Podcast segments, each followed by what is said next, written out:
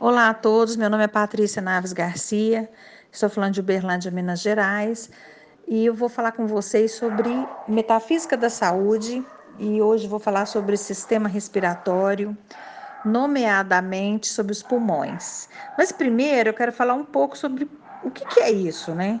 Por que, que nós vamos falar de doença? Porque a doença é a manifestação dos nossos conflitos interiores. Antes da doença aparecer, a pessoa tem uma série de problemas de ordem emocional, angústia, depressão, medo. E essa condição interna dela é um aviso de que a sua atuação na vida, o jeito que ela se move e age, é inadequado ao seu temperamento.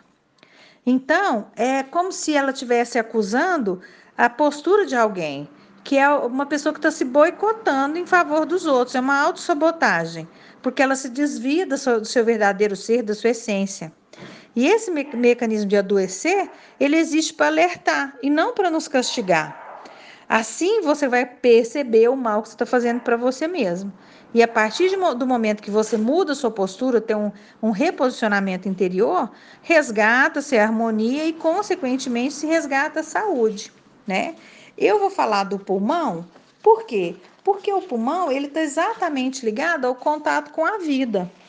Mas ao longo das semanas nós vamos tratar também de outros outros temas, né? Outras, outro tipo de somatização, outro tipo de doença. O sistema respiratório, quando a gente fala em sistema respiratório, primeira coisa que a gente liga é a própria respiração, obviamente, o ar, né? O fato da gente respirar o ar ambiente e sem isso a gente não vive. Mas o sistema respiratório, ele também compreende a pele e todas as células do corpo. Existem dois níveis de respiração, a externa e a interna. A externa é aquela que a gente sabe, né? A do pulmão, a ventilação pulmonar, e a da pele. Mas também existe a interna, que ela acontece a nível celular, como se as células é, realizassem trocas que não se, se devem à contribuição clássica feita do sangue, entendeu? O sistema respiratório, gente, ele pertence ao princípio do metal. Uma das principais funções é a proteção em relação ao mundo exterior. Como que essa proteção se exerce? Pela filtragem da poeira, das trocas gasosas, né, rejeitando o gás carbônico, e pela capacidade de responder, de reagir às agressões ambientais. Além disso, quando a gente pensa na própria pele, nós temos a cicatrização, o fechamento das feridas. E aí, quando a gente tem problema no sistema respiratório, ele vem falar de uma dificuldade para nos proteger perante o mundo exterior, para encontrar reações adaptadas diante das agressões eventuais, reais, imaginárias desse mundo. Eles também podem significar que nós não conseguimos ou não queremos fechar certas feridas da nossa vida. E isso é muito importante, porque é preciso querer se curar né?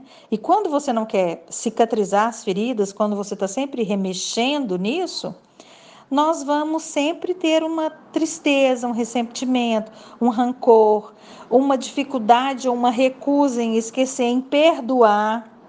E até mesmo aquele desejo de acertar as contas ou de vingar, isso não permite que nós nos curemos.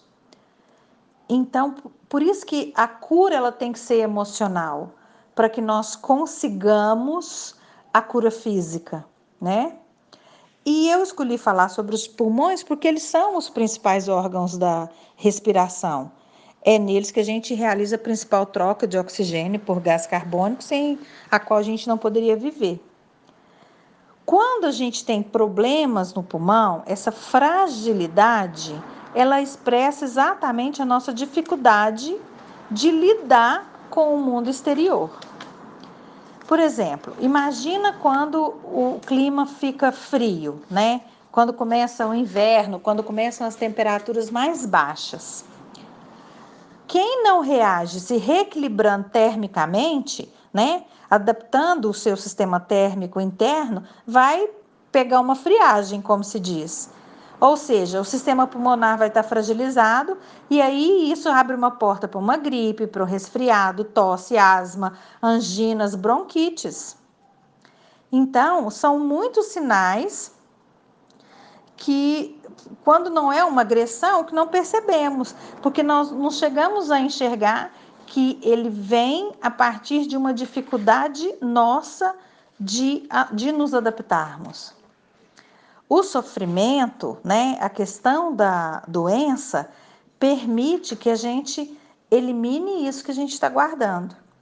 As tosses irritativas, por exemplo, elas nos mostram que essas agressões da vida, do contato, nos irritam e nos são insuportáveis. E aí o que, que acontece? Você tosse para você colocar para fora. E as tosses com expectoração, elas são o sinal de que esses agentes agressores que estão lá prisioneiros dentro de nós, eles estão presos nessas mucosidades acumuladas nos brônquios e que nós devemos segregar em grandes quantidades para conseguir cuspir os pedaços, para eliminar o que nos agride e o que gruda dentro de nós.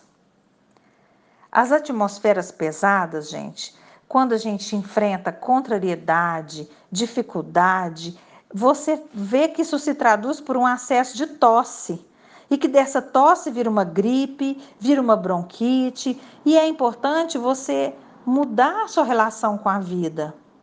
É importante você parar de competir com o mundo para que essas fragilidades pulmonares desapareçam. As, as atmosferas pesadas, esses, os lugares, os ambientes que se chega e sente o peso e faz até mal para gente, essas coisas sufocantes, né?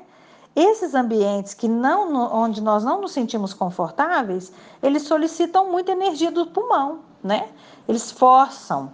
Ou seja, os sofrimentos ou as doenças do sistema pulmonar, nariz, garganta, brônquios, etc., eles nos falam muito das situações ou das pessoas que nos deixam pouco à vontade, sem, no entanto, nos agredir diretamente, porque às vezes é uma agressão imperceptível.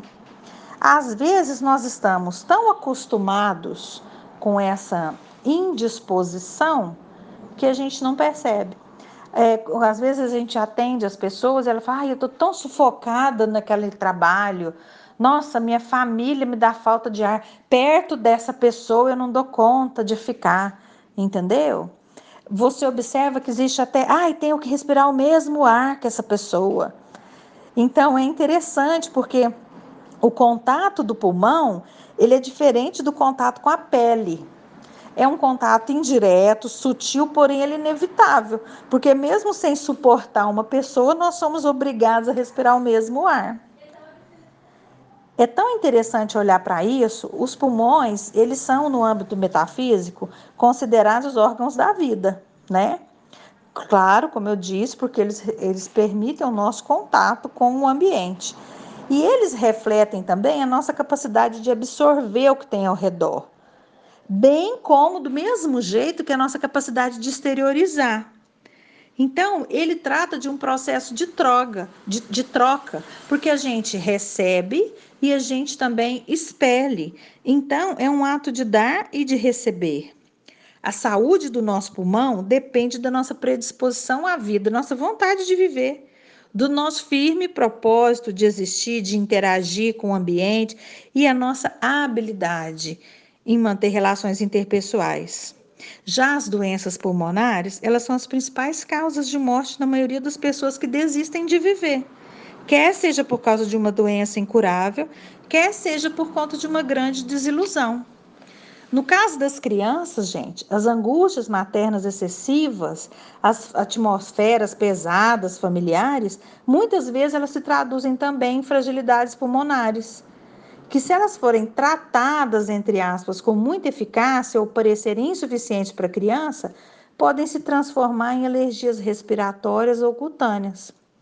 A criança se defende reagindo, muitas vezes violentamente. Aí vem as anginas purulentas, a asma, os eczemas, que ela quer dizer o quê?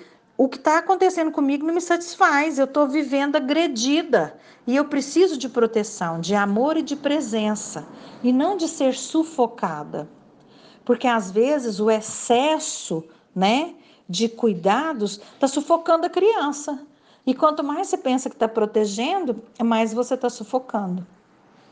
Uma última relação para ser associada assim a, a, a essa doença pulmonar é a tristeza, a solidão. A energia do pulmão ela é responsável por esses sentimentos, sabe? Que, que eles vão esgotando quando são em excesso. O excesso, o fato de cultivar a tristeza, lembra que eu falei para vocês? Aquela pessoa que fica carregando mágoa, rancor, solidão, melancolia, aflição, desejo de vingança, entendeu? Aquela, aquele esforço para sustentar a lembrança de alguma coisa ou, ou de alguém pode se manifestar através da fragilidade dos pulmões. E nós podemos perceber isso quando nós voltamos no tempo e pensamos que a grande época do romantismo, o momento que as pessoas mais amaram, digamos assim, onde o amor foi externado, o sofrimento, a solidão, a melancolia, até existe uma expressão de que o poeta precisa da dor, né? A época do maior romantismo também foi a grande época da tuberculose. Então você observe como você está trabalhando o seu contato com a vida, o seu contato com o outro, até que ponto você está em equilíbrio do dar e receber, até, até que ponto você não está se sentindo sufocado, até que ponto você está dizendo o que você quer e até que ponto você está tratando as suas questões.